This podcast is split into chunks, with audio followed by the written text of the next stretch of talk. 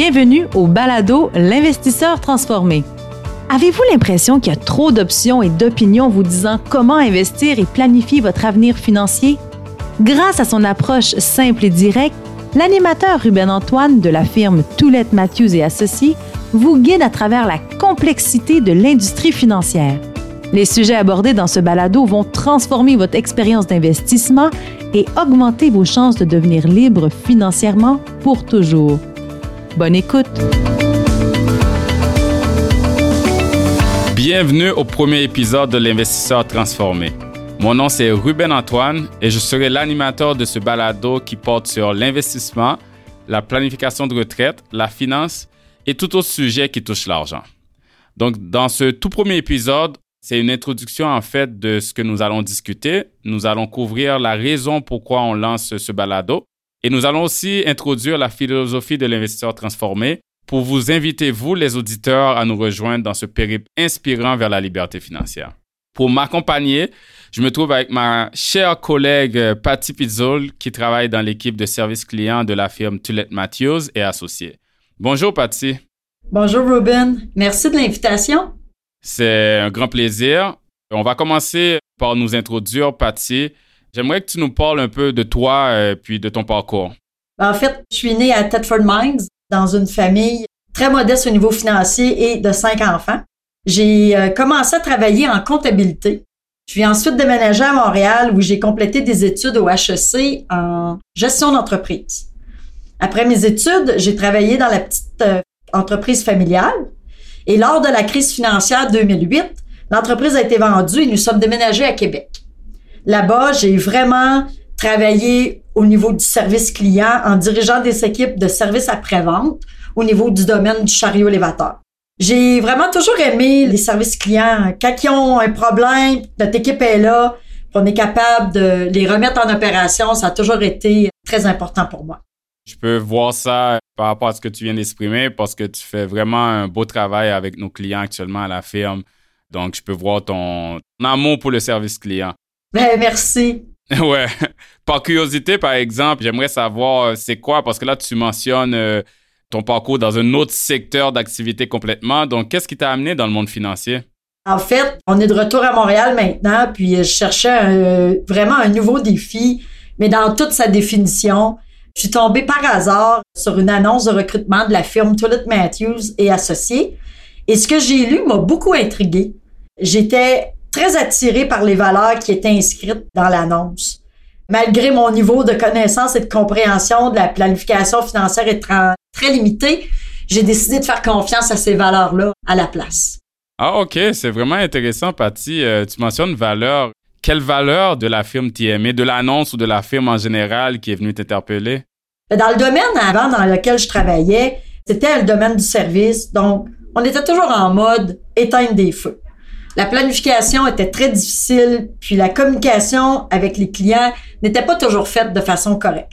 Ici, les valeurs de l'entreprise au niveau de l'engagement qu'on prend envers les clientèles puis d'offrir un service de qualité aux clients de haut niveau, je trouvais que de pouvoir prendre le temps de bien communiquer avec les clients et de bâtir des relations engagées était pour moi un vent de fraîcheur.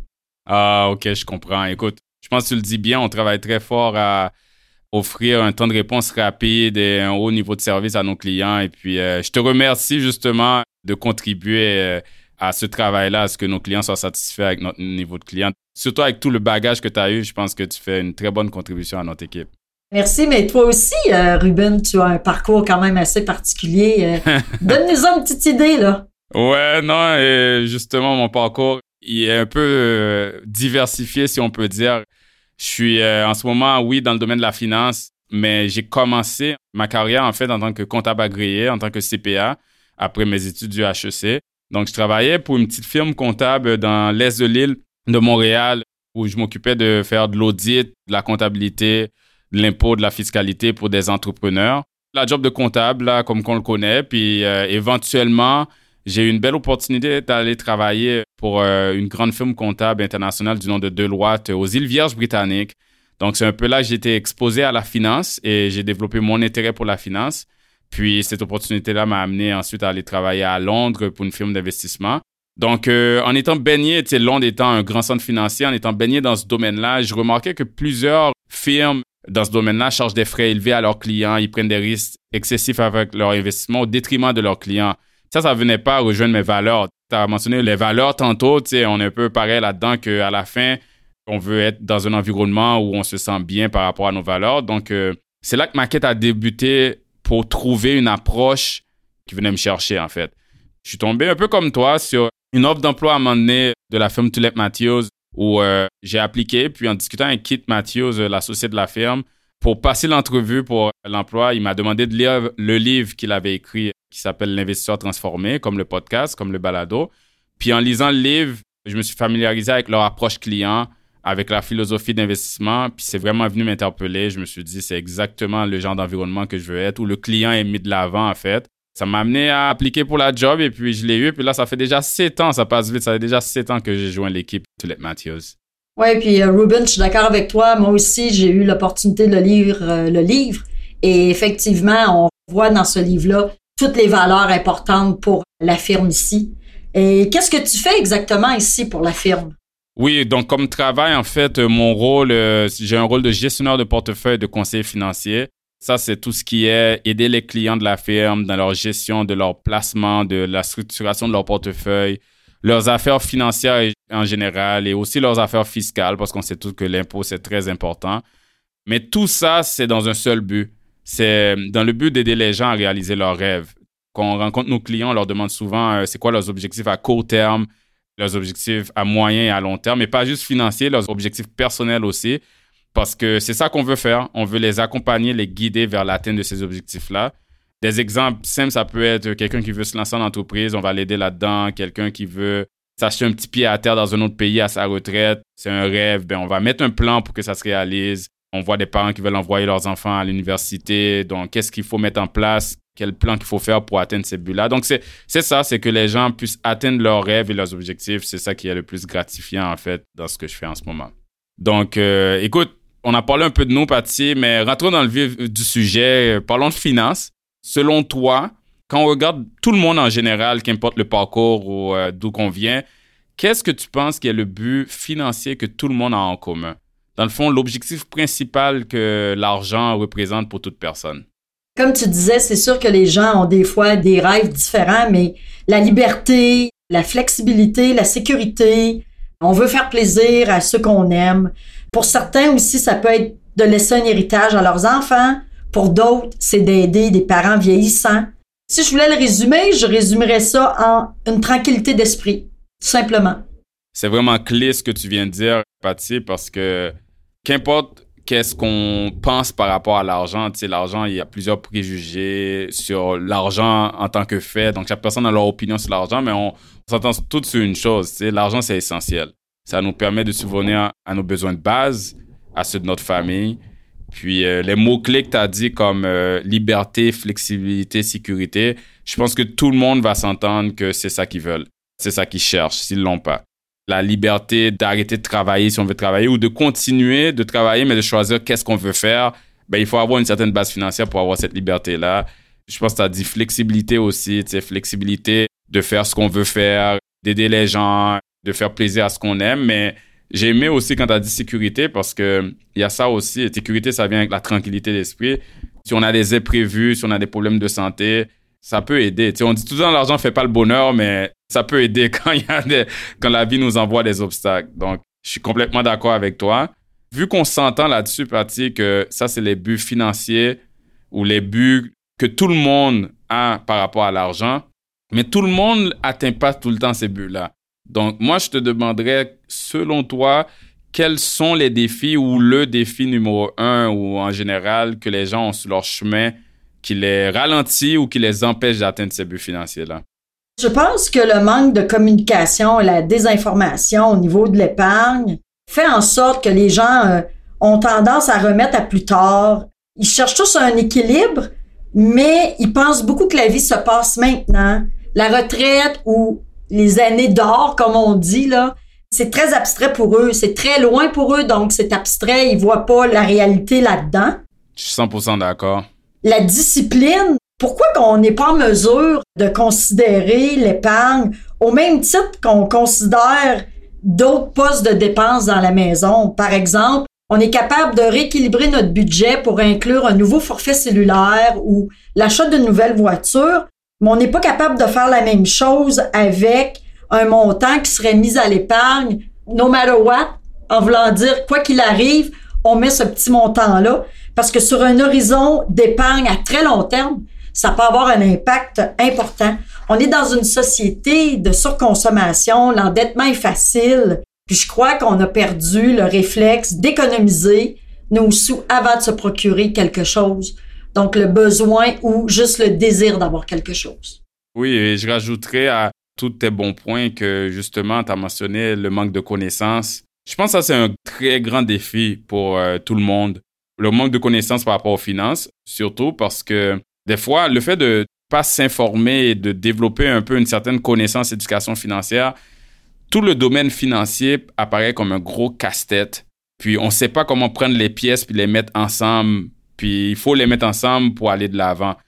Devant ce gros casse-tête-là, il y a de la confusion, il y a trop d'informations, donc les gens se sentent paralysés.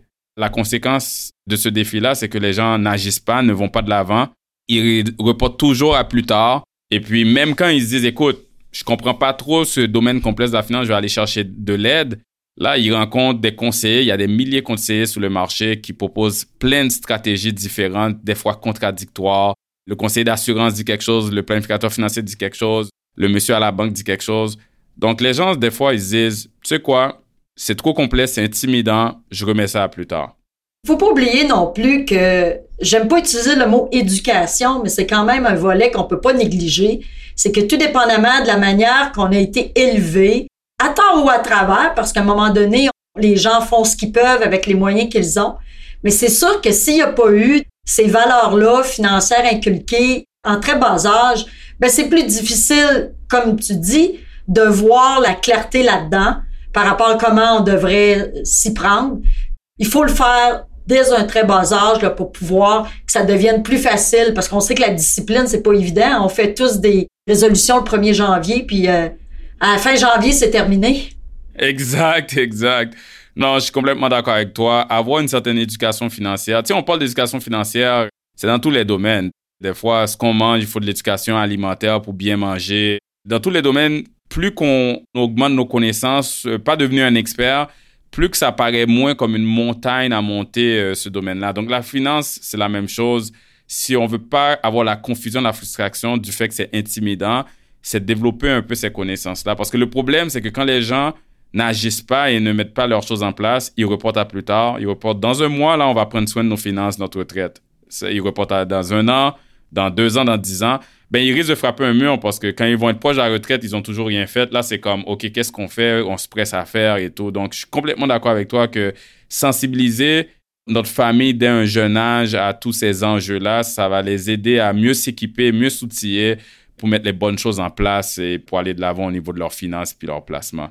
Donc, j'imagine que c'est pour ces raisons-là qu'on vient d'énumérer que Toulouse Matthews et Associés a lancé ce balado. Exactement, Patty, exactement on a décidé de lancer ce balado, l'investisseur transformé, pour euh, démystifier le sujet de la finance qui est souvent vu comme trop complexe. Pour parler d'argent, parce que l'argent, c'est souvent tabou, tu sais, euh, puis on le sait dans notre culture au Québec, l'argent, ça reste encore beaucoup tabou comparativement à d'autres sociétés comme la société américaine. Donc, il faut qu'on en parle parce que c'est important. Puis, on veut clarifier tous les aspects que les gens, en général, ils ressentent une confusion par rapport à ces aspects-là. On ne veut pas juste parler euh, pour parler, là. On veut proposer des solutions qui vont inciter les gens à agir pour qu'ils ne fassent pas du surplace parce que c'est dans l'action qu'on a des résultats. Et puis, au niveau de l'investissement, on va aussi parler de stratégies gagnantes à long terme qui vont améliorer leurs chances d'atteindre le succès financier qu'ils veulent dans plusieurs années. En gros, même si le podcast s'appelle l'investisseur transformé, c'est important de dire que c'est pas juste sur l'investissement, on va couvrir aussi tous des sujets de planification de financière et de retraite pour unifier tout ça à l'investissement afin que les gens puissent devenir libres financièrement pour toujours. Puis à plus long terme, comment vous voyez le balado évoluer dans le temps? Je te dirais que notre vision à long terme, premièrement, c'est un balado, donc on veut qu'il y ait des écoutes afin qu'on puisse rejoindre le plus de gens possible. On va être heureux si on sent qu'on a eu un impact dans la vie des gens et cet impact-là, c'est de les aider à remplacer toute la frustration, la confusion euh, qu'ils ressentent face à leurs finances par un sentiment de confiance, de clarté et, comme tu l'as dit si bien, de tranquillité d'esprit éventuellement. Le podcast y est inspiré euh, du livre L'investisseur transformé. Et le terme l'investisseur transformé pour nous, c'est la personne qui ne s'inquiète plus du tout face à son avenir financier. Quelqu'un qui regarde ses placements, c'est bien structuré, ils ont confiance dans la façon que le portefeuille est bâti. Et aussi, en plus du portefeuille, quelqu'un qui a une feuille de route, un plan pour atteindre, tu sais, un peu comme quand tu conduis, là, tu as une carte pour aller vers ta destination, ben, tu as un plan pour atteindre des objectifs financiers. Puis tu sais que si tu exécutes ce plan-là, tu vas les atteindre. Notre vision est que tous les auditeurs, éventuellement, ils se sentent un jour transformés positivement face à leurs finances. Ça, c'est génial. C'est génial. Alors, dis-moi, qu'est-ce que les auditeurs peuvent justement s'attendre dans les prochains épisodes?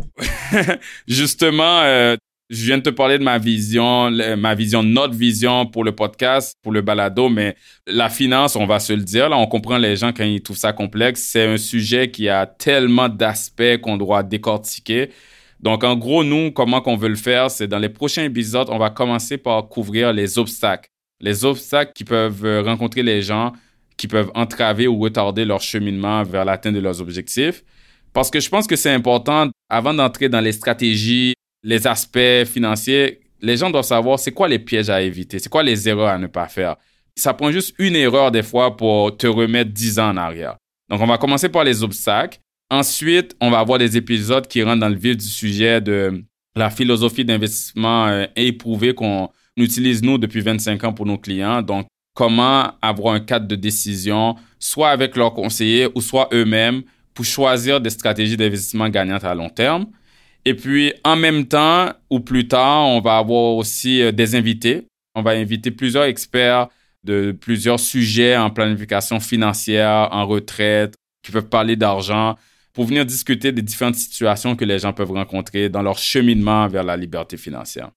Oh mon Dieu, c'est parfait. J'ai vraiment hâte euh, d'écouter les prochains épisodes. Merci, euh, Ruben, pour cette belle conversation. Merci à toi, Patty. Écoute, euh, ça a été un plaisir de discuter avec toi dans ce tout premier épisode de l'investisseur transformé. Donc, merci de m'avoir accompagné là-dedans. J'ai très hâte aussi. Et puis, on se retrouve, Patty, dans le prochain épisode de l'investisseur transformé. À la prochaine, Ruben. À la prochaine. Salut. Vous venez d'écouter L'investisseur transformé, animé par Ruben Antoine. Veuillez visiter le site web tma-invest.com pour vous abonner au balado, demander une copie gratuite du livre L'investisseur transformé et pour en savoir plus sur la façon dont notre firme aide les investisseurs à atteindre leurs objectifs financiers. Merci. Les investissements et stratégies financières doivent être évalués en fonction de vos objectifs personnels. Les auditeurs doivent alors effectuer leurs propres recherches et consulter un conseiller dans le domaine avant de prendre des décisions sur leur placement et finances personnelles avec les informations fournies dans ce balado.